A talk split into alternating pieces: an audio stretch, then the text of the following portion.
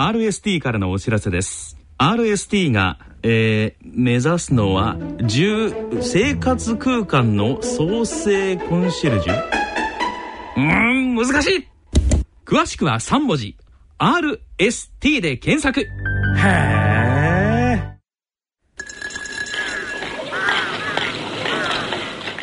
静岡町角電気屋さんのコーナーです手は静岡在住の歌人田中昭義さんですご機嫌いかがでしょうか？田中昭義です。静岡町角電気屋さん。このコーナーでは、静岡県内各地で商店街などの地域活動を担っておられる電気店の店主の方へのインタビューを通して、静岡各地の様子、電化製品をめぐるエピソードなどを静岡県在住の私、田中昭義が伺ってまいります。今回は、牧之原市のパレッツ飯塚の飯塚隆秀さんと電話をつないでお送りいたします。飯塚さんよろしくお願いします。よろしくお願いします。えー、地域で56年ぐらい、えー、愛されてきているというのも大変なこともいろいろあったと思うんですけれども、えー、先代お父様がポリシーとされてきていたものっていうのは何かございますか？あの親父から直接は聞いてないんですけど、はい、あのやっぱお客さんのためになるようにっ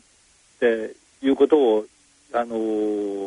中心にいろいろやってきてると思います。なるほどなるほど。わかりました。もう自分のためよりもお客さんのためということで。はい、であのそんなお父様の後ろ姿をご覧になって、えー、高秀さんが2代目として受け継いでいこうって思い始めたのはいくつぐらいの頃だったんでしょうか、えっとまあ、あの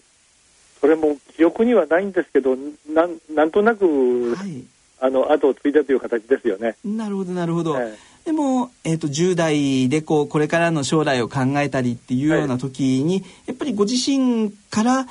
お父様と一緒にっていうふうに思われていったんですかね？はい、そうです。なるほど。そしたら、その時にお父様の、あの、一緒にやろうと思うっていうふうにおっしゃった時のお父様の反応はいかがでしたか？あの、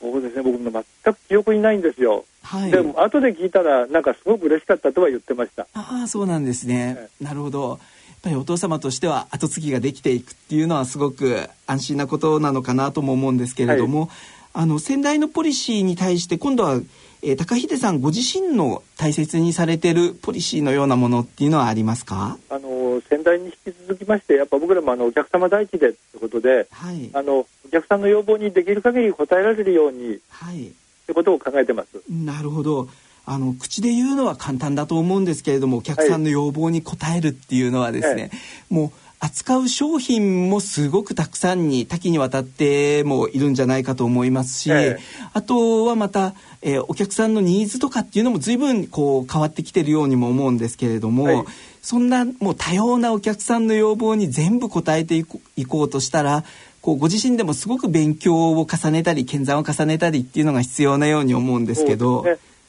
あのまず電気の配線とかの電気工事とかもね、はい、あの資格取ってあの、はい電力会社に申請できるようにもしましたし、はい、あの今度、エコキュートとか増えてきましたら、えー、あの水道の方もあの市の方に登録しまして、はいえー、あの配管工事もできるようにはなってます。なるほどなるほど。やっぱりあの同じこう電気屋さんというあのカテゴリーがあっても時代時代によってお仕事というか役割は随分変わってきてるんですかね？そうですね。はい、あのやれることは何でもやっていかないといけない時代になってますし、はい、あの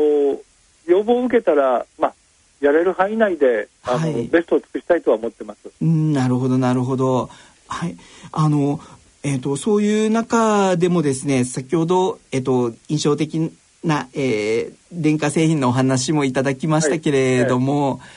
い、あのこ、えーと今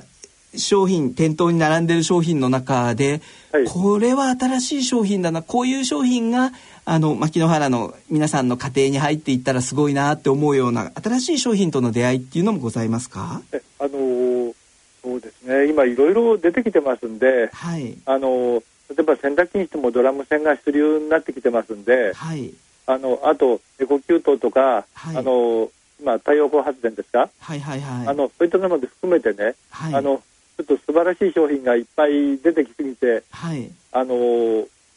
何をどう説明したらいいかわからないぐらいですよね。なるほどなるほど。わかりました、えー、飯塚さんありがとうございました。そろそろお時間となりました、はい、この続きは次回の放送でお送りします。ありがとうございました。ありがとうございました。